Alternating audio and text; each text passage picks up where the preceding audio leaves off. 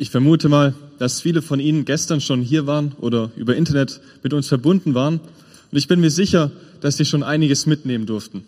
Ich durfte Karl Dietmar Plenz vor circa einem Jahr das erste Mal hören, aber etwas unfreiwillig. Wir waren auf einem Kongress ähm, und wir sind dorthin gefahren. Ich habe mich schon riesig gefreut auf diesen Kongress.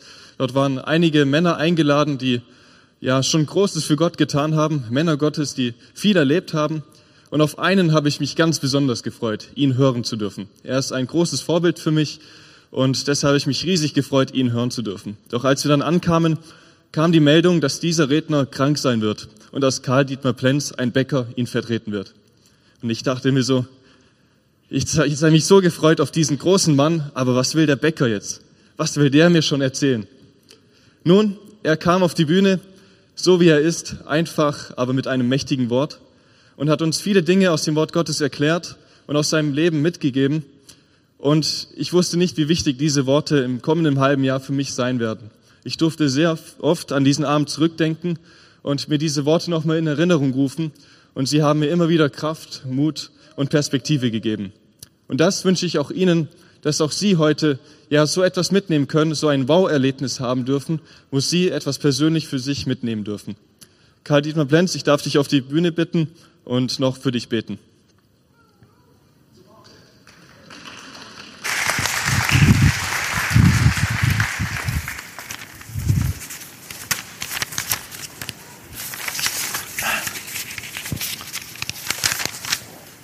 Ich darf für dich beten. Ja. Vater im Himmel, wir danken dir, dass wir hier sein dürfen.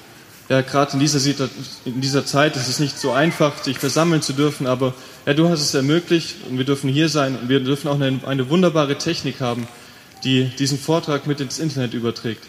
Vater, wir möchten dich um deinen Segen bitten für diesen Morgen, dass du bei uns bist, dass du einen guten Internetempfang schenkst und dass du auch ganz besonders beim Karl Dietmar bist.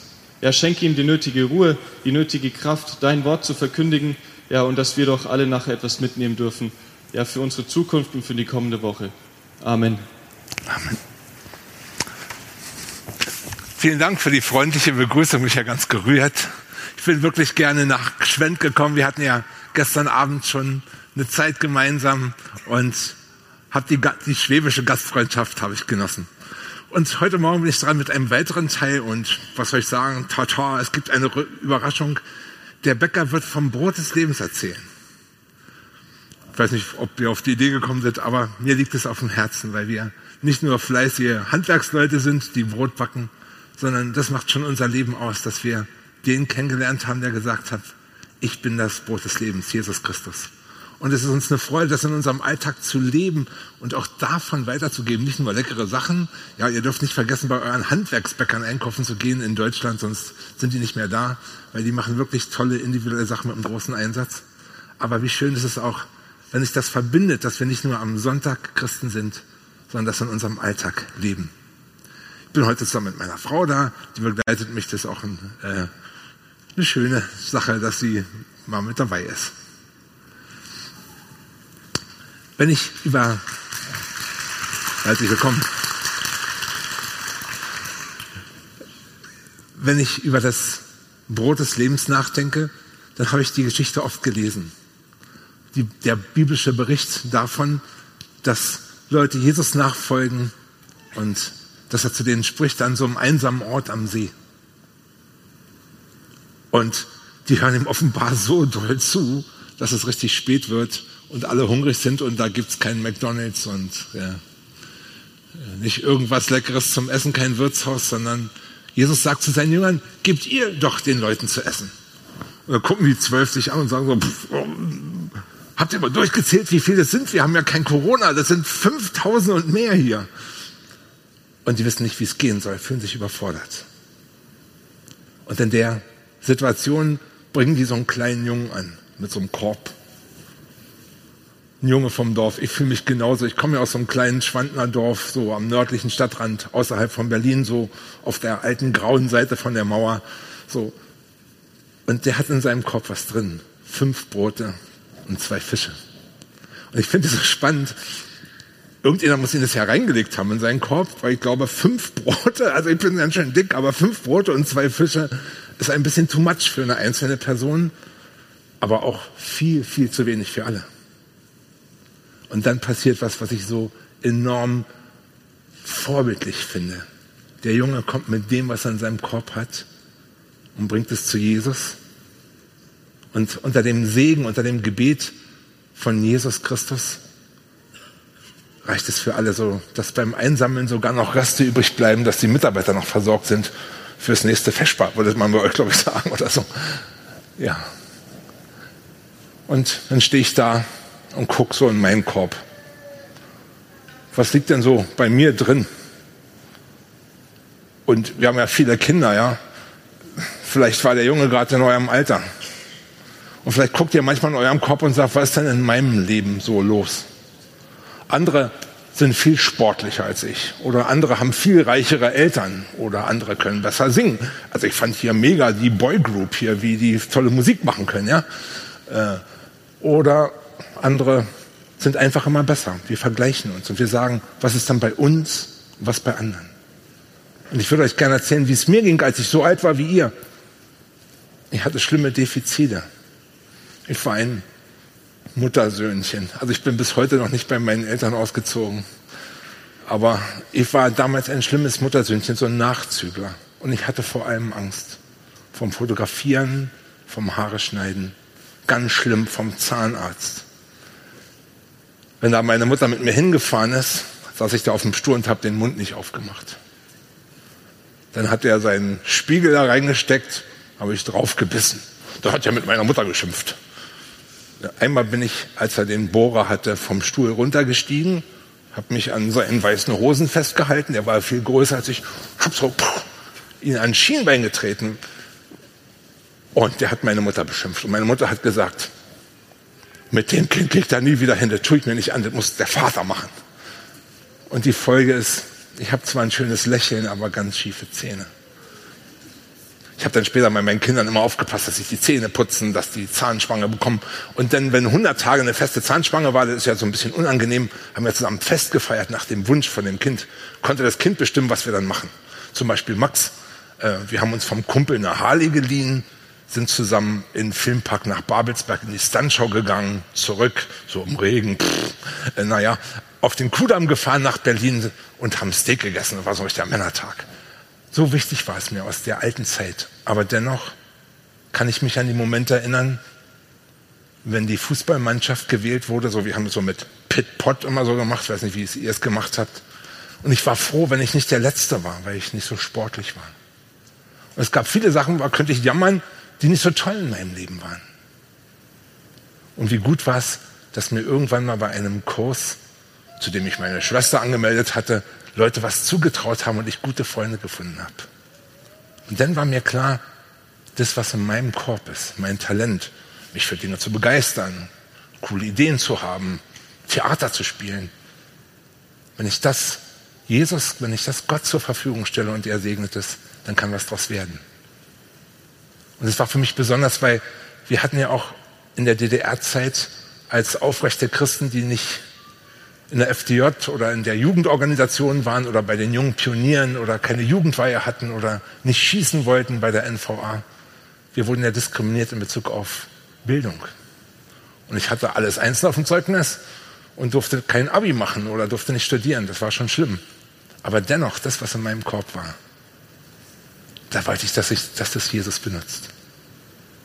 Und ich bin froh und erstaunt, wie wir mit unserer Arbeit Leuten Mut machen können, diesen Gott, diesen Jesus Christus kennenzulernen, dieses Brot des Lebens kennenzulernen. Übrigens, ich bin da so drüber geflogen gerade. Jesus hat aus dem Brot so viel gemacht, dass es für alle gereicht hat. Da könnte man ja sagen, hm, ist es so ein Trick mit Fisch und Brot, so wie bei Copperfield? Oder wie hat es funktioniert? Wie kann man denn als vernünftiger Mensch glauben, dass der Jesus von Nazareth aus einen fünf Broten was machen kann, dass alle satt werden. Da habe ich mir Gedanken drüber gemacht. Und die Frage, wenn wir ehrlich sind, stellt sich wirklich. Aber ich glaube, für mich eine Antwort gefunden zu haben. In dem Moment, als Jesus gebetet hat über dem Brot, da wurde für so einen kleinen Moment wie so eine Tür aufgemacht. Und man hat gesehen, dass Jesus Christus nicht nur ein Junge aus einer Zimmermanns, aus einer Handwerkerfamilie, aus Nazareth ist, sondern dass er tatsächlich der Sohn Gottes ist. Der Schöpfer der Welt.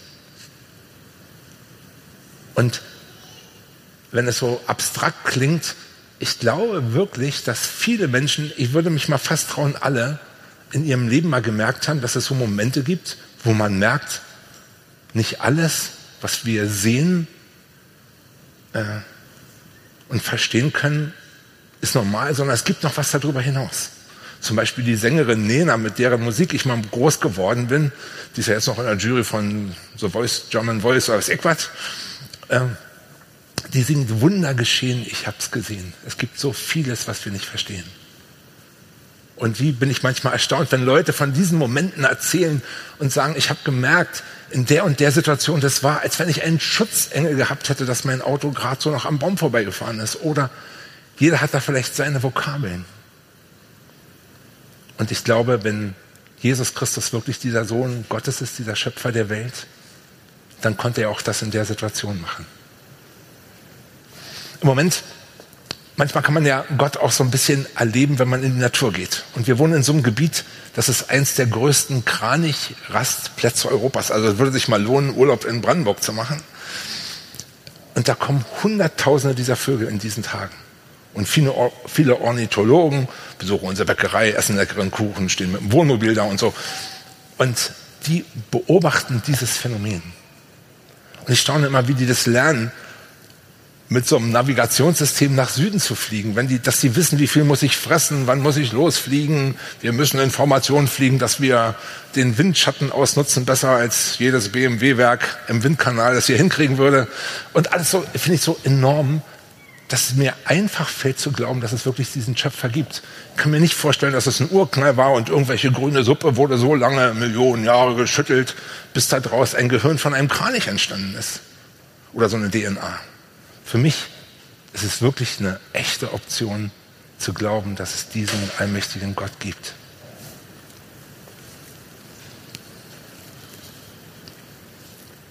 Ich habe gestern ein paar Beispiele erzählt, wie wir versuchen, dieses, äh, diesen Glauben, dieses Brot des Lebens in unserer Bäckerei zu verteilen. Und ein paar von euch haben sehr äh, so habe ich die schwäbische Seele voll getroffen, äh, haben ger sehr gerne dieses Kerzchen mit der Hefe, die im Moment so im Supermarkt knapp ist, mitgenommen. Und äh, da sind heute noch ein paar da. Äh, die gibt's sonst auch in unseren Läden. Und ich habe nachher noch ein anderes Gratisgeschenk, ja, äh, für die, die heute das erste Mal da sind. Und so habe ich mehrere Sachen vorgestellt, wie wir es im Moment machen, Glauben im Alltag zu leben. Aber spannend wird's da, wie wir mit unseren Mitarbeitern umgehen weil die wissen irgendwie komischerweise, was ein Christ, wenn sie selbst keine Christen sind, wie sich ein Christ äh, zu verhalten hätte. Das sagen die mir auch manchmal so. So sie als äh, und wir haben ja die Herausforderung, nicht nur zwischen Gut und Böse zu entscheiden, sondern manchmal muss man als Unternehmer auch mal zwischen einem kleinen und einem großen Übel entscheiden. Ist gar nicht so einfach.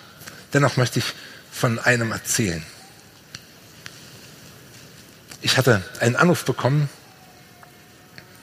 und ein paar Christen aus dem Süden Brandenburgs haben gesagt, Herr Plenz, wir haben hier einen jungen Mann in unserer Gemeinde, der ist Bäcker und Konditor, der hat sogar eine eigene Firma äh, mal geführt, der sucht dringend eine Arbeit. Und gar nicht so schlecht. Aber es war ein Mann aus dem Iran, der kaum Deutsch sprechen konnte und wo man gar nicht so wusste, auch wenn der bei uns in die Konditorei geht und eine Frau ist seine Chefin, wie wird denn das werden?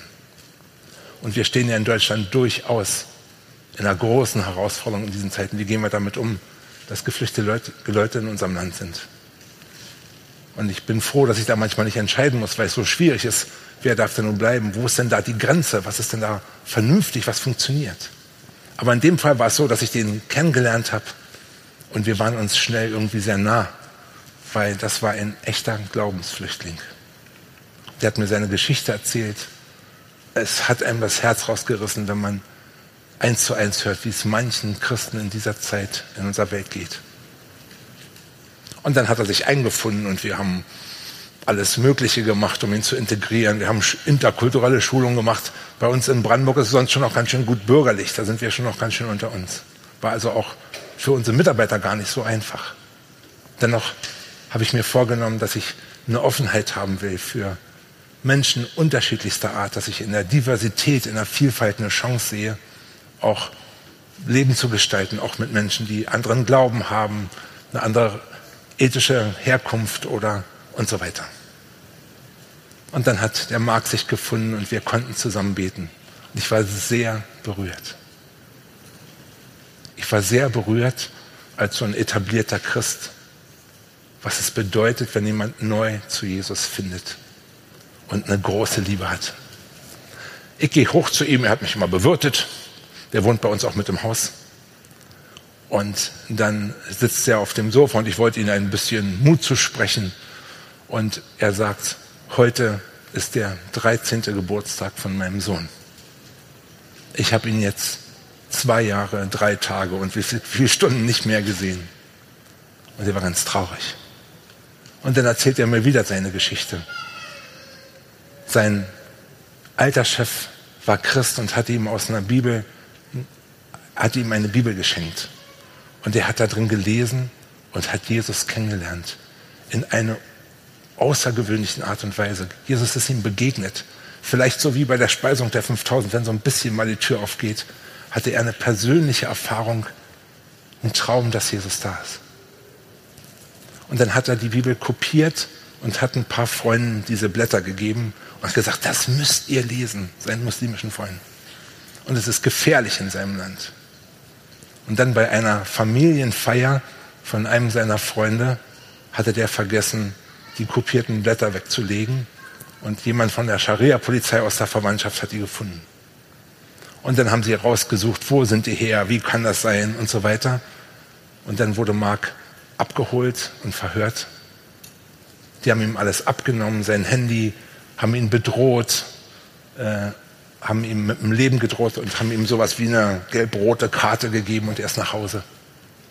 Und dann hat er gemerkt, dass sein Handy während des Verhörs eingezogen war und er wusste, er ist überwacht. Und dann hat er sich strategisch mit einem Freund zum Bibellesen verabredet und hat in der Zeit gesagt, wir treffen uns um 22 Uhr in der und der Wohnung. Und dann sind die aber nicht hingegangen, sondern haben von Weitem geguckt. Und kurz nach 22 Uhr wurde die Tür eingetreten und sie wollten ihn abholen. Und er ist drumherum gekommen, äh, weil er so den Schutz Gottes erlebt hat. Dann musste er fliehen, hat sein Auto, seine Firma, sein Haus, seine Familie, alles verlassen, um am Leben zu bleiben. Und dann sitze ich bei dem wieder im Zimmer, ich komme wieder zurück zu dem Tag von seinem Geburtstag und dann sagt er mir, Dietmar, Jesus war das alles wert. Und ich bin total berührt davon, wenn man so eins zu eins von einem Menschen hört, der neu zu Gott findet, dass er sagt, egal was jetzt hier, was sagen denn da die Leute, würde man vielleicht sagen, sowas, oder weiß nicht, was ihm im Weg steht, der sagt, Jesus war das alles wert. Und wie sehr möchte ich die Christen ermutigen, sich daran zu erinnern, was Jesus uns wert ist. Und wie sehr möchte ich alle die ermutigen, die sagen, ich würde es gerne mal probieren, dass sie vielleicht genau oder du vielleicht genau diese Erfahrung machst wie dieser Mark. Dass man da was Gutes eintauscht, wenn man das Vertrauen hat, auf sich, auf Jesus Christus einzulassen. Letzte Woche kam Mark am Sonntag und hat sein Portemonnaie aufgemacht und bam, seinen deutschen Führerschein rausgeholt. Der hat fleißig Deutsch gelernt. Ihr müsstet euch mal vorstellen, ihr müsstet einen russischen Führerschein ablegen. Ungefähr so ist es für ihn, wenn er in Deutsch einen ablegen muss. Autofahren klappt schon. Aber es geht irgendwie weiter und ich freue mich, dass er so ein Positivbeispiel ist, auch wenn ich weiß, dass es viele negative Beispiele gibt. Für jemanden, der sich auch gut in unserem Land integriert. Wenn man so Unternehmer ist und seinen Glauben im Alltag leben will, dann betrifft es Mitarbeiter und dann betrifft es den Kontakt zu den Kunden oder zur Familie, davon habe ich überall schon erzählt, aber es betrifft auch den Kontakt zu den Geschäftspartnern. Und wenn man so Bäcker ist wie wir, dann kommt es immer dazu, wir haben so sieben Geschäfte, dass man immer Baustellen hat, wo man Handwerker braucht. Und in diesen Zeiten ist es ja immer schwieriger, gescheite Leute zu finden, die Zeit haben und einen bezahlbaren Preis. Und da sind gute Partner wichtig. Und so ein guter Partner war für uns immer unser Dachdecker. Der hat schon mal für meinen Vater die Dächer gedeckt und auch bei unseren Baustellen war der immer mit dabei. Und bei einer so einer ganz großen Baustelle in meinem Leben äh, hatten wir mehrere Angebote eingeholt und verhandelt und der Architekt hatte eine Ausschreibung gemacht und wie das alles so ist. Und da hatte ein anderer Dachdecker einen unwahrscheinlich guten Preis abgeliefert. Und dann saßen wir am Tisch mit meinem bewährten Dachdecker und haben gesagt, guck dir das an, der kann es zu dem Preis, wie sieht's aus? Und dann hat mein Dachdecker gesagt, oh, das kann man fast gar nicht machen und ist so billig und mm, hat rumgejammert und hat gesagt, ist egal, ich mache es auch zu dem Preis. Und ich habe mich gefreut, weil ich dachte, gut verhandelt, ja, so ein bisschen äh, schwäbische Seele im Preußischen, so, ich dachte so, sehr, sehr gut. Aber das Elend sollte folgen. Mein Dachdecker hatte viel Arbeit in dem Jahr. Er musste Leiharbeiter nehmen. Auf der Baustelle ging was schief. Er musste nacharbeiten. Wir haben angefangen, uns zu streiten. Es wurde immer schlimmer und schlimmer. Wir konnten nicht mehr vernünftig miteinander reden. Ich habe die ersten Rechnungen bezahlt und Abschläge und alles. Und die letzte Rechnung hat er gesagt, ich mache hier den Kram jetzt fertig, dann will ich nichts mehr mit dir zu tun haben. Ähm, und hat noch nicht mal mehr die Schlussrechnung gestellt. Dann hat mein Architekt nach VOB ihn angemahnt und dann hat der Architekt ausgerechnet, wie viel Geld er noch zu kriegen hätte. Das haben wir ihm überwiesen und so war die Situation. Jetzt war es aber so, dass man sich in so einer kleinen märkischen Welt immer mal über den Weg läuft. Und mein Dachdecker ist sehr musikalisch, der spielt so Tuba und ist in allen möglichen überall, wo es was zu tuten und zu blasen gibt, ist der mit dabei bei jedem Fest. Und immer, wenn wir uns gesehen haben, hat er gesagt, hey, Becker, du, du weißt ja, wir haben noch eine Rechnung offen. Und bei allen seinen Freunden hat er schlecht über mich erzählt. Hat gesagt, der Plenz sagte mal, der will Christ sein, aber mich hat er übers Ohr gehauen. Oder, oh, es war so schlimm. Und ich konnte nicht mit ihm reden, weil, wenn ich den Dialog gesucht hat, hat er mich stehen lassen und hat sich da drin gesühlt, sauer auf mich zu sein.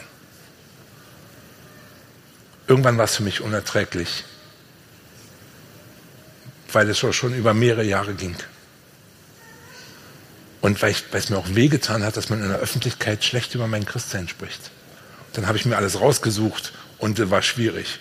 Fördermittel und das und das und Skonto und Angebote und hat mehrere halbe Tage Arbeit gekostet. Und dann habe ich beim Schwiegersohn, der inzwischen schon mit in der Geschäftsleitung von meinem Dachdecker angerufen hat, gesagt, du, ich bitte nochmal um einen Termin bei euch. Und hat er gesagt, du brauchst nicht kommen und es ist Schnee von gestern und du weißt doch, wie mein Schwiegervater ist und lasst sein, alles gut. Aber ich habe gesagt, nee, ich möchte, bitte empfang mich mal nochmal. Und dann bin ich zu meinem Dachdecker nach Hause gefahren, wir saßen bei ihm im Wohnzimmer und ich habe gesagt, mir ist es wichtig, nochmal alles zu klären. Habe alle Daten auf den Tisch gelegt, nachvollziehbar erklärt, Rechnung gestellt, bezahlt, bum, bum, bum, bum, wie alles war. Und dann habe ich festgestellt, dass im Bauvertrag ein Sicherheitseinbehalt vereinbart war. Das ist typisch. So nach VOB kann man äh, als Gewährleistung entweder einen Versicherungsschein machen oder so einen Restbetrag offen lassen, der dann nach der, sozusagen nach der Garantiezeit ausgezahlt wird. Und der Betrag war offen geblieben, weil wir ja nicht mehr gesprochen haben. Da hatte ich so ein paar tausend Euro auf dem Tisch. Ich habe gesagt, ich habe alles geprüft. Das steht euch noch zu. Und dann haben die mir den Zettel unterschrieben, das genommen und sich verabschiedet. Ich war irgendwie erleichtert, aber irgendwie war es auch nicht gut. Wenig später war in Brandenburg Landeserntedankfest.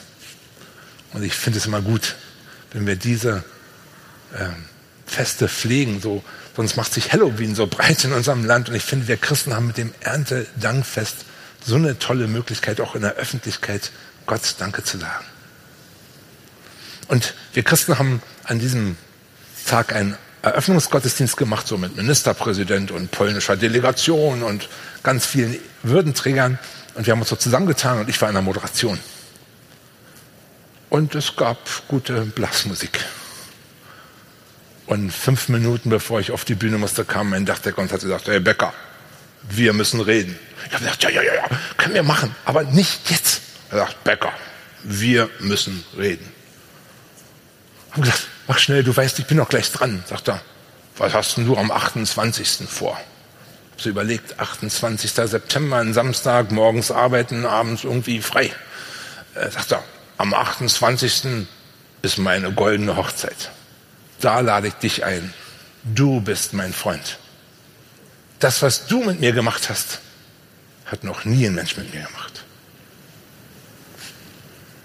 Ich weiß nicht, ob ihr Kinder Comichefte lest, aber bei mir war das so, bei mir sind die Tränen waagerecht aus dem Gesicht geschossen. Ich war so angespannt und das zu hören hat mich sehr berührt. Habe ich das weggewischt und habe die Leute freundlich begrüßt, sogar auf Polnisch, weil die Pollen da waren, unser Gast, unser Gastland, Partnerlandkreis. Und wenig später traf ich mich wieder in der Musikantenscheune meines Dachdeckers am Ehrentisch.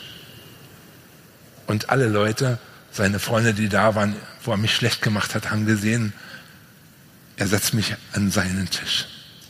Und noch wenig später war ich in der Polonaise.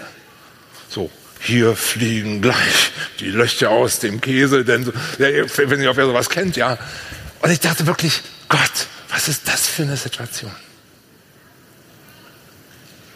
Und ich habe ein Stück davon gespürt, wie es ist, wenn man sich versöhnt. Und ich erzähle euch, Ihnen die Geschichte, weil ich glaube, im übertragenen Sinne hat jeder von uns oder viele von uns einen Dachdecker in ihrem Leben. Und das Schlimme ist, diese Personen, die sind uns meistens noch früher besonders nah gewesen. Aus unserer Familie, von unserer Arbeit, von unserer Partei, von unserem Verein, aus unserer Gemeinde, unsere Nachbarn. Und dann ist irgendwas passiert, wo wir uns gestritten haben. Und es kann sein, die anderen waren schuld. Wäre eine typische Variante. Kann auch sein, dass uns was schiefgegangen ist. Oder, ich sag's mal, mein Wort, das ist irgendwie scheiße gelaufen. Also irgendwie ist es passiert, oh, Entschuldigung, ja, Gottesdienst. Irgendwie ist es passiert, dass wir uns nicht mehr vertragen. Und wie bedeutend ist es eigentlich, wenn wir von Jesus Christus, in dessen Namen wir uns heute hier versammeln, lernen, was Versöhnung bedeutet. Wenn wir bereit sind, die halben Tage Arbeit und diesen ungenehmen Termin wahrzunehmen, um uns zu versöhnen. Was kann das für eine Kraft in unserem Leben, in unseren Kirchen, in unseren Familien einsetzen, wenn wir alte Erbstreitigkeiten oder whatever, irgendein Generationskonflikt wenn wir bereit sind, uns zu versöhnen, nach dem Vorbild von dem, an dem wir gemeinsam glauben.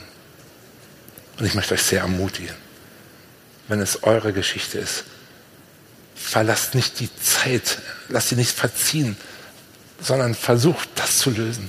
Und ich freue mich über die Ehrlichkeit der Bibel. Das muss ich noch so einschränkend sagen. Da steht nämlich an einer Stelle, wenn möglich, so viel an euch ist, lebt mit allen Menschen im Frieden. Und ich finde es so gut, manchmal geht es nicht. Jemand ist schon verstorben, mit jemandem kann man wirklich nicht reden oder der ist nach Australien verzogen. Aber so viel wie an uns ist, wenn wir die Chance haben, der Person zu begegnen, dass wir der nicht heimlich die Straßenseite wechseln muss, wenn der da langläuft. Das nicht im falschen Moment, wo wir eigentlich so wütend sind und sagen, wenn wir dem nochmal begegnen, würden wir ihm aber das und das und das und das sagen sondern dass wir das ablegen und von Gott lernen. Und zum Schluss steht diese Einladung auch selbst an uns, weil es einen liebenden Vater im Himmel gibt, der sich mit uns versöhnen will. Und das Gute an der Nachricht ist, das ist eigentlich nur ein Gebet weit entfernt. Kein Zauberspruch, sondern eine Herzenseinstellung, zu sagen, Gott, ich sehe das ein, dass ich dich brauche. Tut mir leid, dass ich auf dem falschen Weg war. Nimm mich an, vergib mir. Ich will nach deinen Maßstäben leben. Wenn das unser Gebet werden könnte, wie könnten wir unser Land verändern? Und wie könnten wir Hoffnung geben in dieser Zeit, wo wir so dringend Hoffnung möglich haben bei all dem, was drum rund um uns passiert? Herzliche Einladung dazu.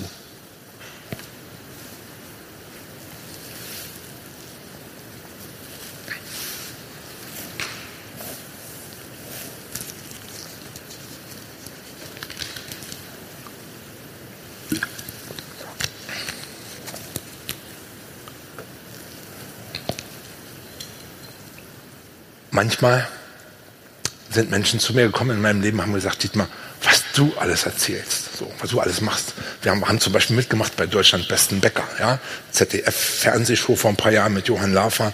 Da haben wir die Bayern rausgekegelt und sind im Halbfinale in München als Sieger hervorgegangen.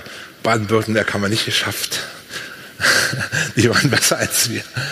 Und wir haben bei jeder Gelegenheit Glauben erzählt. Oder ich engagiere mich wirklich in vielen Vereinen, Projekten, in der Kommunalpolitik, in unserer Kirche. Und die Leute haben zu mir gesagt, sieht mal, wie schaffst du das eigentlich alles? Was du so erzählst. Und ich habe immer ein bisschen gelächelt und habe es irgendwie hingekriegt, aber jetzt kommt so ein ehrlicher Block über mich. Eigentlich war ich manchmal ganz schön K.O. Ich habe gemerkt, es ist zu viel. Und manchmal war in der Zeitung ein tolles Bild vom Bäcker Plenz von irgendeiner tollen Aktion. Und montags morgens stand ich vorm Spiegel und habe mich gesehen und habe überhaupt nicht dazu gepasst, weil ich unrasiert und erschöpft war. Ich hatte manchmal so eine grauen Tage. An diesen Tagen war es für mich übrigens besonders wichtig, dass ich meine Frau an meiner Seite hatte, von der ich wusste, dass ich geliebt bin, auch ohne Leistung. Und es wurde schlimmer. Wir sind in Urlaub gefahren und nach zwei Tagen bin ich irgendwie krank geworden von irgendwas, bloß weil ich so K.O. war. Dann wurde es noch schlimmer. Ich konnte nicht mehr gut denken. Ich war immer müde. In den schlimmsten Tagen vor einiger Zeit habe ich 19 Stunden am Tag geschlafen. Habe mir einen Wecker für die wichtigsten Termine gemacht, habe es dann durchgezogen und war hinterher total platt. Man würde wahrscheinlich Burnout zu sowas sagen. Konnte manchmal am Schreibtisch sitzen und nicht mehr entscheiden, ob ich jetzt besser grüne oder blaue Besen bestellen soll, wenn wir einen neuen Besen in der Bäckerei brauchten. Mein Denken war total K.O. Ein bitterer Teil der Wahrheit aus meinem Leben.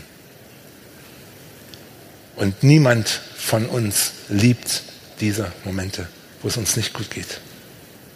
Wo wir irgendwie enttäuscht sind, wo wir nicht mehr weiter wissen, wo wir uns verfahren haben. Aber für mich war dieser Moment so ein wichtiger, weil ich da sehr zu Gott gebetet habe. Mehr als sonst. Ich habe gesagt, Gott, warum? Sprich zu mir, warum diese Situation sein soll. Und wenig später habe ich gebetet, Gott, mach mich hörfähig. Ich dachte, das ist noch eine Stufe mehr, als wie nur, dass Gott sprechen soll. Und ich habe Maßnahmen eingeleitet, musste sogar in eine Klinik, wusste, ich muss mich erholen und ich muss mein Leben ändern. Und ich habe Gott gesucht, wie selten sonst. Und jetzt kommt das Gute. Gott hat dann irgendwie zu mir gesprochen. Also da war nicht der Schalter umgelegt und alles war gut, aber Gott hat zu mir kreativ gesprochen. Und zwar mit einem Tier, über ein Tier. Ein Freund von mir hat mir hat mitgekriegt, dass es mir nicht gut geht und es ist gut, wenn man so einen Gebetspartner hat als Christ. Und der hat mir erzählt von dem Bibelvers, alle, die auf Gott vertrauen, bekommen neue Kraft ihnen wachsen Flügel wie Adler. Und dann bin ich da in der Klinik gewesen und da hat mich jemand angerufen und gesagt, Herr Plenz, wir kennen uns nicht so gut, aber ich habe es auf dem Herzen, Ihnen was zu sagen. Ist ein Bibelvers. Alle, die auf Gott vertrauen, bekommen neue Kraft. Ihnen wachsen Flügel wie Adler. Ich bin da vor Ort in einen Gottesdienst gegangen, habe an der Begrüßung eine Karte gerichtet, da stand drauf, alle, die auf Gott vertrauen, bekommen neue Kraft. Ihnen wachsen Flügel wie Adler dann habe ich mich bei der Chefärztin hingesetzt und habe gesagt, also ich lasse mich hier voll auf Sie ein, aber so fernöstliche Sachen, das wäre nicht so meins, so spirituelle Sachen. Hat die gesagt, nee, nee, das machen wir ja nicht, wir machen Sachen, die wir können. Äh, und unter anderem machen wir eine Adlertherapie. Ich habe immer nur Adler, Adler. Und zwar konnte man in Mecklenburg mit dem Boot rausfahren, wenn die Fischer die Ernte eingeholt haben und konnte Seeadler besuchen. Und dieses Naturerlebnis hatte so zur Lebensfreude und zur Entspannung beigetragen. Und immer gab es diesen Adler. Und da habe ich gedacht, damit muss ich mich mal auseinandersetzen. Wie bekommt denn ein Adler neue Flügel? Weil das wollte ich fliegen wie ein Adler. Und ein Adler bekommt neue Flügel und der arme Kerl muss in die Mauser vorher. Und so habe ich mich gefühlt. Federn, Federn gelassen, Manche Adler werden flugunfähig, können nicht mehr so gut jagen. Manchmal müssen die von der Familie besorgt, versorgt werden. Und auch kann es sein, dass die Adler von ihrer, äh, die haben dann gerade Stress, die haben gerade Junge und so weiter, und dann können die nicht so gut. Aber der Prozess, dass die Adler ihre Federn verlieren, führt dazu, dass Platz wird für neue. Und die bekommen so große Schwingen. Und Adler lernen dann mit der Kraft der Thermik zu fliegen. Das bedeutet, wenn zum Beispiel die Sonne auf den Waldrand scheint und warme Luft aufsteigt, suchen die sich so eine Stelle und dann werden die emporgetragen. Die fahren auf wie Adler. Und den Gedanken fand ich super. Nicht mehr so flattern, so mit eigener Kraft und so, wie bei Rio oder so. Ich weiß nicht, die Kinder gucken vielleicht sowas. Sondern getragen sein wie ein Adler. Und dann so einen Überblick von oben zu haben. Ich würde sagen, so einen göttlichen Blick von oben. Das habe ich mir gewünscht.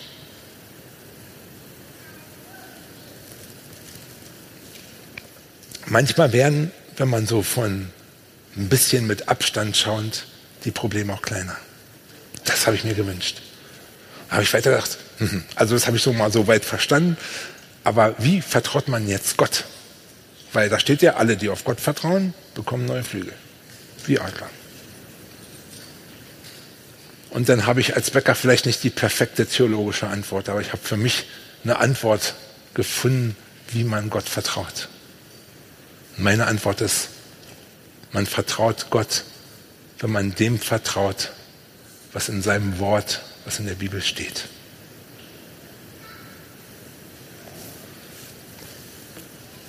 Und ich habe euch mal so eine kleine Auswahl von Sachen, die mir so heute Morgen ins Herz gefallen sind, mitgebracht, was so in der Bibel steht. Weil ich euch herausfordern würde, zu gucken, wenn ihr den Dingen vertraut, dass ihr neue Kraft bekommt, die wir alle nötig haben oder auch ein neues Leben so getragen im Aufwind von Gott. Und da steht zum Beispiel, rede die Wahrheit. Klingt so einfach, ist so herausfordernd. Aber wenn wir wahr zu uns, zum Nächsten sind, wenn wir uns selbst nicht belügen, was kann das für eine Kraft entwickeln? Oder da steht,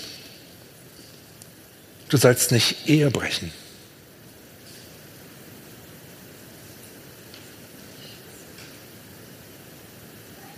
Und ich bin einer von denen, der mitfühlen kann, wie es ist,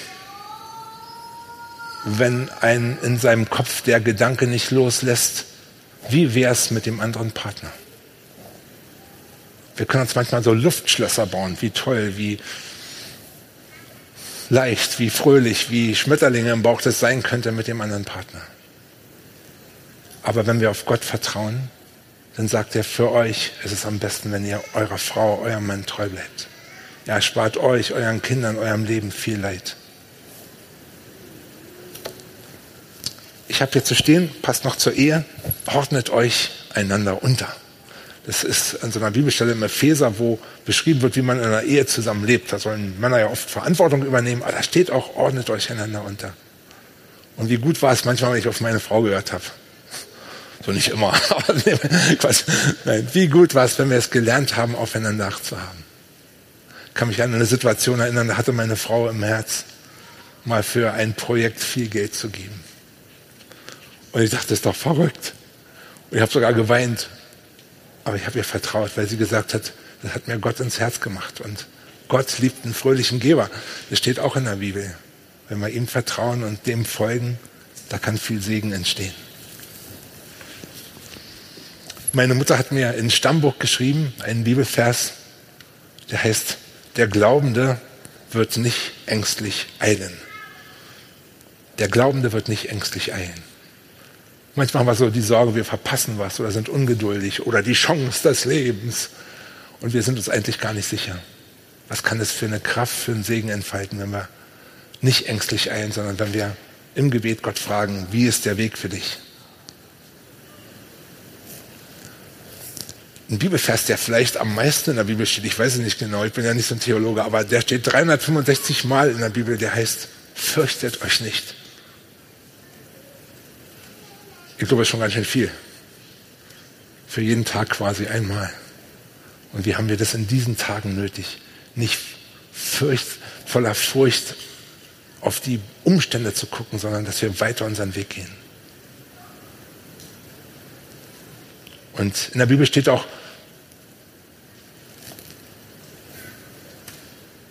alle eure Sorge werft auf ihn, denn er sorgt für euch. Oder ich hat sich gerade bei mir im Kopf bedrängt mit dem Vers, in der Welt habt ihr Angst, aber seid guten Mutes, ich habe die Welt überwunden. Das passt alles für mich so ein bisschen in einen Block und passt, glaube ich, super gut in jede Generation, auch in die Corona-Zeit. In der Verbindung habe ich einen Bibelvers, den dürfen wir nicht vergessen, wenn wir uns so Sorgen machen, was passiert im Moment um uns herum, weil ich glaube, dass es auch dazu gehört, dass wir Stimme erheben und klar denken und verstehen, was passiert gerade.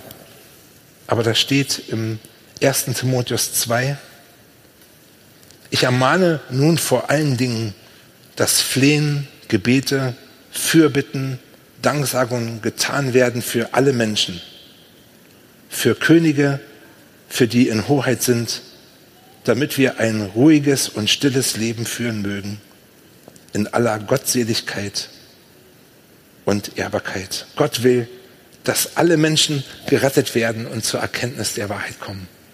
Ich glaube, wir haben es als Christen, als Gemeinden so nötig, in diesen Tagen für die Verantwortungsträger in unserem Land zu beten. Das liegt mir sehr auf dem Herzen.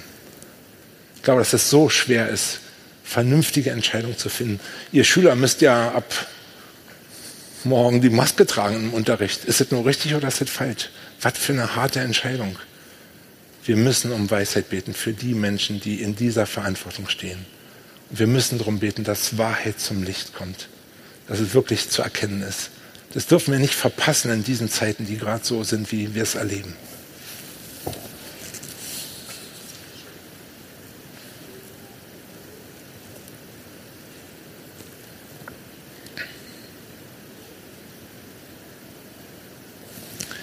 Ich habe noch einen Bibelvers dazu stehen, der heißt, von aller Art des Bösen haltet euch fern. Wir wünschen uns neue Kraft, ein unbeschwertes, getragenes Leben. Von aller Art des Bösen haltet euch fern. Und wie schnell stehen wir in Gefahr, mal das Böse zu lieben oder zu suchen. Oder vielleicht gibt es nach einem stressigen Tag den Moment, wo alles zu viel ist und man liebt den Whisky oder sowas viel zu sehr und hat irgend so ein Problem in seinem Leben mit irgendeiner Sucht. Von aller Art des Bösen haltet euch fern, wenn ihr fliegen wollt wie Adler. Wenn wir Gottes Wort vertrauen, dann will ich jetzt aber noch mal zu dem kommen, was es bedeutet, grundsätzlich auf Jesus Christus zu vertrauen. Und da steht, wenn ihr mich von ganzem Herzen sucht, werde ich mich finden lassen.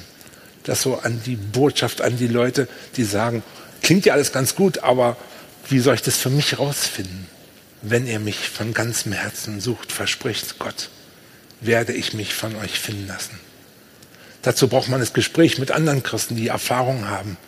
Da kann man an der Bibel lesen oder sich ein gutes Buch vom Büchertisch holen. Da kann man im Netz mal gucken, was, was man da findet, wie man zu Gott finden kann. Und dann dieser Schritt zu Gott zu gehen, könnte zum Beispiel bedeuten, dieser Bibelvers, wenn wir unsere Sünden bekennen, dann ist Gott treu und gerecht, dass er uns die Schuld vergibt und uns reinigt von aller Ungerechtigkeit. Ich habe gestern davon erzählt, wie ich das persönlich erleben konnte, dass es eine Wahrheit ist, dass ein liebender Vater auf uns wartet. Ich komme zurück zu dem Jungen mit dem Korb. Die hatten von Jesus viel mehr gehört und wahrscheinlich viel besser, als ich es euch erzählen konnte, was Glaube ausmacht. Und dann haben ein paar Leute gesagt, also mit dem Brot ist super. Das Rezept hätte ich übrigens auch gerne. Mit dem Brot, das ist super. Aber die Rede von Jesus ist hart. Der sagt, ich bin der Weg, die Wahrheit und das Leben. Niemand kommt zum Vater als durch mich. Das ist hart. Und Leute sind weggegangen und haben gesagt, wir glauben nicht diesen Zimmermannssohn aus diesem Dorf. Wir glauben nicht, dass es der Herr ist. Und dann stellt Jesus die Frage in den Raum zu seinen eigenen Leuten und zu denen, die noch da sind und sagt, was denkt ihr, wer ich bin? Und einer der Wortführer, der Petrus sagt, du bist der Christus, der Sohn des lebendigen Gottes. Und dann sagt er noch, Herr, Wohin sonst sollten wir gehen? du hast Worte des ewigen Lebens. Damit möchte ich meinen Blog schließen mit dieser Frage, wo du, wo sie stehen. Wollen wir das annehmen, dass dieses Angebot steht, Herr, wohin sollten wir gehen? Du hast Worte ewigen Lebens, du hast das, was für immer zählt. Ich lade herzlich dazu ein. Es wird nachher auch eine Möglichkeit geben, da haben manche so einen Aufkleber drauf, wenn man sagt, da muss ich mal mit jemandem drüber reden. Die sind bereit, mit euch zu sprechen, mit euch zu beten. Wir hören jetzt eine schöne Musik. Ja? Oder erst Fragen oder erst eine Musik? Ja. Also ich komme jetzt auf den heißen Stuhl. Ich hoffe, ihr seid gnädig mit mir.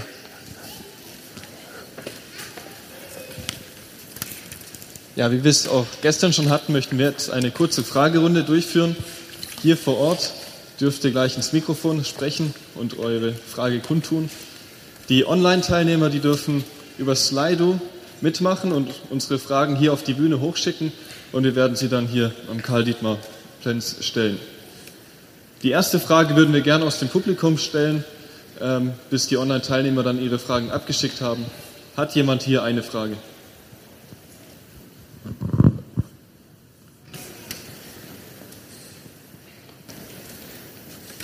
Äh, wieso hat äh, dein Freund dich gefragt, ob du mit ihm reden willst? Also, dass du zur Hochzeit kommst. Du meinst den, den Dachdecker? Ach so, der hat mich, der, mein Dachdecker hat mich gefragt, äh, ob ich zu seiner Hochzeit komme, weil der hatte, als ich mich mit ihm versöhnt habe, mir nicht geantwortet.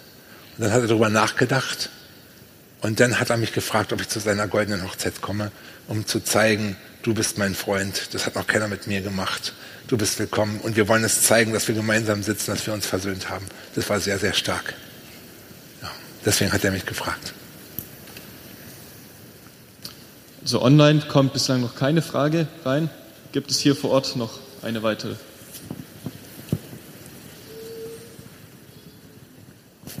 Ja, dieser iranische Grisch, gibt es jetzt bei dir auch iranische Spezialitäten? Und was sind das, wie heißen die und wie schmecken die?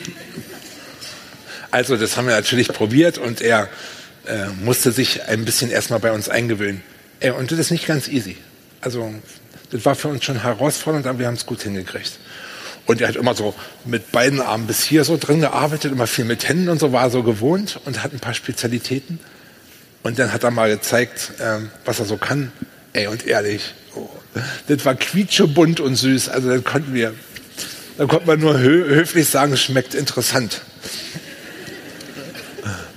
Und äh, dann hat er deutsche Konditorei gelernt und wir haben jetzt eine Sahnerolle aus seinem Programm, die so ein bisschen auf den deutschen Markt passen würde.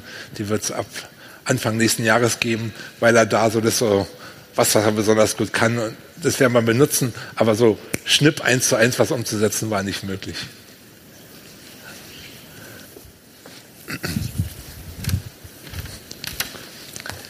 Hatte gerade noch mal auf meinen Zettel geguckt und habe euch eigentlich schon meinen Schluss erzählt. Bin aber zwischendurch mal einen Punkt übersprungen und von dem würde ich euch gerne jetzt erzählen. Ich hatte ja zwischendurch immer so erzählt, wie wir versuchen, mit unserem Bäckersein Glauben im Alltag zu leben. Und ein Punkt ist, dass wir gerne Initiativen unterstützen, dass wir Sponsoren für irgendwas sind, für die Kita. Zum Beispiel habe ich hier mal am Remstal gelernt, dass es so eine toll bemalten Bienen gibt, bei irgendeiner Reise, als ich hier war. Und jetzt sind bei uns in der Region auch ganz viele dieser Holzbienen und da haben wir eine Sponsoring-Aktion für Kitas und für Imker und für leckeren Honig in unserer Region gemacht. Und die, die Malerin aus der besten Klasse hat einen Imkerkurs für ihre ganze Klasse ja, gewonnen und so. So eine Sache machen wir ganz viel. Und ich sage euch ehrlich, wenn man sowas gibt, hat man immer eine hervorragende Situation. Und da kam ein Jugendclub aus einem Nachbarort und die hatten eine Weihnachtsfeier und haben gefragt, ob wir nicht ein bisschen guten Stollen und Gebäck und sowas sponsern können. Und das habe ich gemacht und habe gesagt, ich hätte ein Angebot. Und zwar in diesem Jahr verschenken wir so Filme, Jesus-Filme. Und da ist die Weihnachtsgeschichte drauf und was daraus geworden ist. Und dann hat der Jugendclubleiter, der so ein alter roter Funktionär war, das mitgenommen und hat dann in seinem Jugendclub gesagt, also, wer sich jetzt für die Weltgeschichte interessiert, hier kann man mal den Film gucken und die anderen können ein bisschen rumchillen oder Billard spielen oder so. Und dann hat eine Gruppe von Jugendlichen diesen Film geguckt. Wenig später war ich wieder Sponsor und diesmal beim Karnevalverein. die kriegen von uns immer diese Berliner. Und äh, in diesem Jahr war mein alter bester Kumpel Präsident vom Karnevalverein. Das war der Typ, mit dem ich das erste Mal so heimlich geraucht habe und so. Also wir waren, hatten uns ein bisschen aus den Augen verloren. Und dann hat er gesagt, Dietmar, du hilfst uns immer bei unseren Senioren. Ähm, komm doch mal, du warst noch nie da und hast dir das mal angeguckt. Und ich habe immer so gedacht, hm, ich fühle mich da nicht so richtig, äh, wollte es ja auch nicht schlecht machen, wenn die da Jugendarbeit machen, aber ich als Christ dachte, es ist nicht so mein Platz da zu sein. Und ich hatte auch immer andere Termine, aber in diesem Jahr hatte ich wirklich frei. Und dann bin ich da hingegangen. Ich weiß noch, es war so ein Februartag, so kalt über den Parkplatz, bin ich da rein. Und dann saß ich vorne am Ehrentisch. Da, bei uns ist so eine, auch so eine Karnevalkultur. Und da habe ich mich gefühlt, so als wenn jemand das erste Mal in der Kirche kommt. Man musste aufstehen, was rufen, äh, sich wieder hinsetzen und weiß ich was alles war. Habe mich so ein bisschen fremd gefühlt, äh, aber war da. Und dann betrat der Leiter von dem Jugendclub mit dem Jesus-Film den Raum als Bacchus verkleidet. Und den muss ich euch beschreiben, der hat so meine Gewichtsklasse, ist aber so anderthalb Köpfe kleiner. So. Und der kann enorm gut singen und hat eine klassische Ballettausbildung. Ey, dann hat er mit allen Sauflieder gesungen, griechischer Wein und Trink, Bruderlein, trink. Und dann ist der in Spagat gefallen und die Massen haben getobt. Und es war, er hat so richtig so eine Stimmungskanone im wahrsten Sinne des Wortes. Und ich muss euch erzählen, als ich auf diesem kalten Parkplatz war, habe ich gebetet, habe gesagt, Gott, dass ich heute hier bin, ist für mich irgendwie komisch, aber ich möchte gerne als dein Vertreter da sein. Ich möchte bereit sein, dein Vertreter zu sein hier. Und nach dem einen hat der Detlef mich beiseite gezogen in seinem Bacchus-Kostüm, hat gesagt, also Herr Plenz, wir müssen mal reden. Wir haben den Film geguckt und das hat mich sehr bewegt. Wenig später haben wir uns an einer Bar wieder, wieder getroffen. Er hat immer einen Korn getrunken und ich habe immer einen Kaffee getrunken. Also auch mal schon mal ein Bier mitgetrunken, aber ich bin dann auf Kaffee zum Schluss gewesen, bis zur biologischen Grenze. Und wir haben uns über den Glauben unterhalten. Und er sagt, alle wissen, dass ich ein verantwortlicher Politiker in der SED war. Ich war für Kultur zuständig. Ich kannte die Familie Thielmann. Ich weiß nicht, wer hier bei euch Ernst Thielmann kennt. Das war so der Arbeiterführer. Bei denen war ich zu Hause. Ich hatte Reisen zu Fidel Castro und nach Moskau. Und ich war verantwortlich für das und das und das und das. Hat Ferienlager geleitet und so. Und dass jemand mit mir über den Glauben spricht, das hätte ich nie für möglich gehalten, weil ich so anders war. Aber ehrlich, schon immer habe ich danach gesucht, ob es einen Gott gibt. Wenn ich irgendwo in einem fernen Land war und dass man damals im Osten reisen konnte, ist jetzt für uns schön, aber damals war es ein Privileg, wenn jemand reisen konnte. Er hat gesagt, ich bin immer heimlich in die Kirchen gegangen und habe geguckt, ob, ob ich da irgendwas finde. Und dann war der so besoffen, dass nichts mehr ging. Und wir haben uns verabredet in der nächsten Woche. Und dann hat er sich weiter interessiert und dann habe ich ihm erklärt, wie man Gott finden kann. Einmal habe ich ihm erklärt, dass Gott uns lieb hat. Habe ihm erklärt, dass wir irgendwie von Hause aus wie von Gott getrennt sind. Und habe das Wort Sünde erklärt, das ist also nicht ein Stück Sahnetorte zu viel essen, sondern das ist vor allen Dingen das, dass man Gott nicht akzeptiert und nicht wahrhat war. Und dass man Gott einladen kann, dass man mit ihm beten kann, dass man sein Leben in Ordnung bringen kann und um die Vergebung seiner Schuld beten kann und dass man Jesus annehmen kann in seinem Leben. Das habe ich ihm schön ausführlich erklärt. Und er sagt, das will ich. Und dann haben wir gebetet bei uns im Gartenhaus.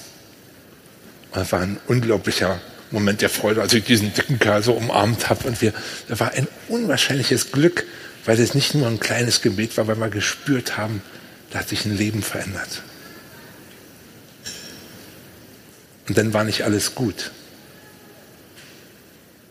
Es gab große Probleme in dem Leben von Detlef, die Stück für Stück sich geklärt haben. Er hat dann seine jetzige Partnerin geheiratet und hat manches in Ordnung gebracht und war nicht alles, war nicht alles sofort gut.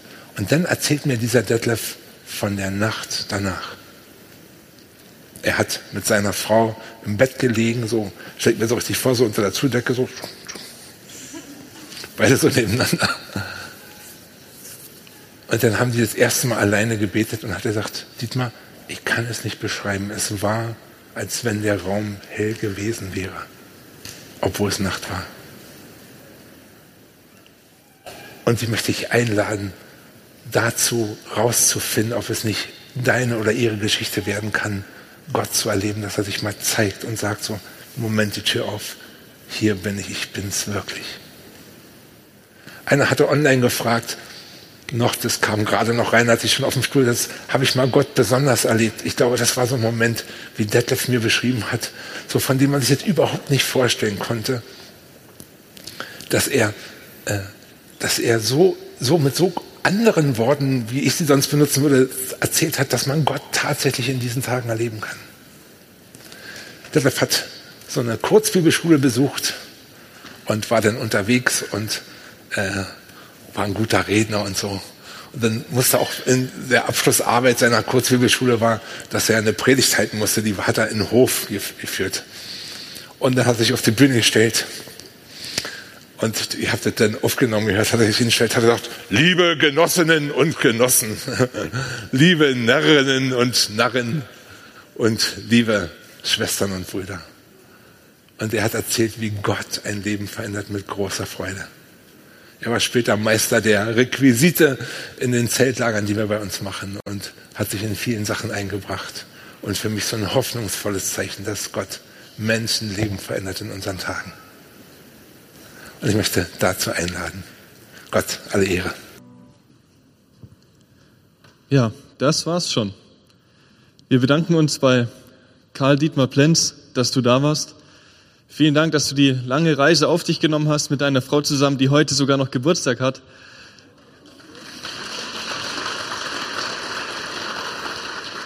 Vielen Dank, dass ihr da wart. Und ich persönlich durfte wieder viel mitnehmen. Da ist wieder vieles durchzukauen in den nächsten Tagen. Und ich bin mir sicher, dass Sie auch einiges mitnehmen durften. Auch vielen Dank an unsere Boy Group, die heute hier war, die uns begleitet hat. Vielen Dank, dass ihr da wart. Ja, und so bleibt mir nichts anderes übrig, als Ihnen eigentlich noch einen schönen Sonntag zu wünschen, eine schöne Woche, eine gesegnete Woche, wo Sie viele Erlebnisse mit Gott haben dürfen. Karl Dietmar Plenz hat uns ja einiges berichtet, wie man das so angehen kann, ja, wie man Erlebnisse mit Gott haben darf. Falls Sie noch Fragen haben oder Gesprächsbedarf, es sind Kontaktpersonen hier vor Ort, auf die Sie zugehen dürfen. Sie dürfen uns ansprechen und wir reden gerne mit Ihnen. Auch hinten haben wir noch zwei Räume der Stille die sie aufsuchen dürfen, um Zeit für sich alleine mit Gott verbringen zu können oder auch um mit jemand reden zu können. Wir würden uns freuen, wenn Sie noch eine Weile da bleiben, wenn wir noch miteinander reden können. Und ansonsten wünsche ich Ihnen jetzt noch einen schönen Sonntag. Zum Abschluss wird noch ein Ältester der Gemeinde Gschwend das Abschlussgebet reden, Heinz Schuh. Und anschließend ist der Gottesdienst beendet. Der nächste Gottesdienst findet wieder online statt. Sie dürfen mit einschalten oder auch vor Ort einen Gottesdienst besuchen, hier in Gschwend oder auch in den anderen Ortsgemeinden der GFC, die Sie auf der Homepage finden können. Dankeschön. Ich wollte noch beten. Vater im Himmel, Herr Jesus Christus, ja, wir beten dich an. Du bist der, der uns geliebt und gereinigt hat von unseren Sünden mit deinem Blut. Du bist der, der uns zu Könige und zu Priestern gemacht hat vor Gott, dem Vater. Ja, wir preisen dich und wir beten dich an. Dir gebührt aller Ruhm, alle Ehre, Anbetung, heute, jetzt und bis in alle Ewigkeit. Herr Jesus, wir danken dir für diese Botschaft, auch an diesem Morgen. Ja, wir durften hören und sehen und sehen, wie ein Leben ja segensreich und schön sein kann in der Abhängigkeit, in der Hingabe an dich und mit dir, Herr Jesus. Und du hast uns ermutigt an diesem Morgen, unseren Glauben zu leben, ja, und unseren Glauben zu bezeugen, dort, wo du uns hingestellt hast. Ja, und Herr Jesus, wir bitten dich, auch für unseren Bruder Dietmar, dass du ihn segnest und dass noch viele Jahre ein Zeuge ja, deiner Gnade sein darf und sein kann. Ja, wir danken dir, Herr Jesus, für diesen Tag heute und wir bitten dich auch für den Rest des Tages um deinen Segen. Herr Jesus, wir danken dir auch für die Musik und auch für die Lieder. Es dient alles zu deiner Ehre. Danke. Amen.